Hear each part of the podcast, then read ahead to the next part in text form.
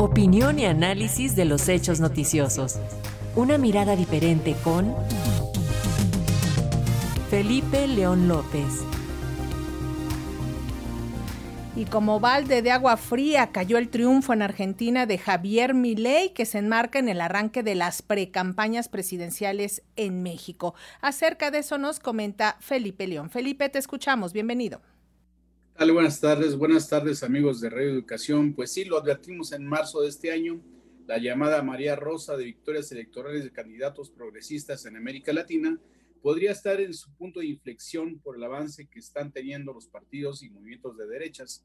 Y vaya que sí han avanzado porque ahora mismo nos sorprendemos con el triunfo del llamado anarco ultraderechista liberal Javier Milei en Argentina, pero antes las izquierdas habían sido derrotadas en Ecuador, donde el correísmo envuelto en escándalos y hechos de sangre fue desplazado. Ni qué decir de la derrotada alianza del presidente Petro en las elecciones regionales de Colombia y también debilitada por escándalos vinculados al crimen. Y bueno, y siguen en marcha las crisis en los gobiernos de Chile, Bolivia, Nicaragua y Venezuela, además de la incertidumbre que hay en el ascenso al poder del presidente progresista de Guatemala.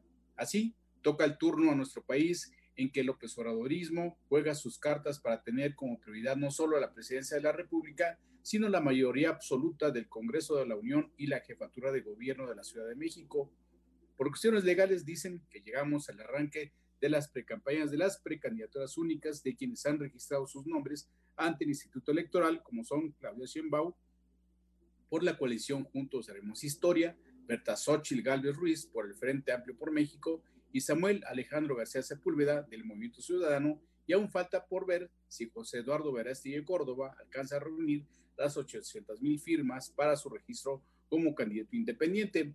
En ese arranque, podemos resumirlo así, Claudia trazó su plan maestro del segundo piso de la cuarta transformación, coopta adversarios, amarra compromisos con las élites y sobre todo busca consolidar la cuarta transformación con el pragmatismo más puro, jalando a muchos que eran adversarios, priistas, panistas y los que se dejen con el fin de ganar el Congreso de la Unión. Xochitl se ha corrido de la derecha a la derecha conservadora, repite el mismo guion hace, que hace, mismo cuatro, hace cuatro meses en sus redes sociales y sus coordinadores de campaña la están llevando a caminar por los terrenos pestilentes del oportunismo en Iztapalapa primero y ahora, como bien lo narraron, en Coyuca de Benítez.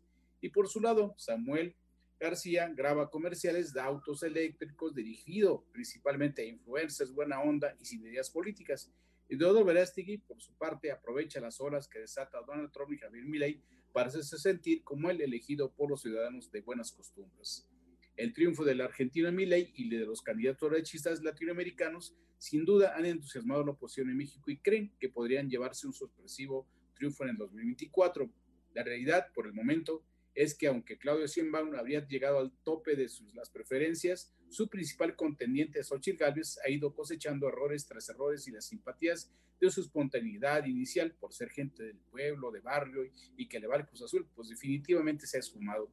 Cuando Xochitl fue anunciada su intención presidencial allá en, por junio del presente año, pues llegó a tener cerca de 80 millones de menciones en las conversaciones de las redes sociodigitales semanalmente, con, con alrededor de 60 millones estaba Claudia. En la última medición de una agencia de redes sociales, se mantienen los mismos 60 millones para Claudia, mientras que Xochitl Gálvez bajó a menos de 20 millones. Es decir, se ha bajado a niveles realmente drásticos. A nivel de las encuestas no ha existido alteraciones. Claudia supera entre los 25 y los 35 puntos a Xochitl bajo cualquier medición demoscópica seria. El saldo de las operaciones cicatriz pesaron más negativamente en la oposición que en la alianza oficialista, que solo tuvo que lamentar la ausencia de Marcelo Ebrard en su registro, pues su grupo se ha disciplinado al interior del morenaje.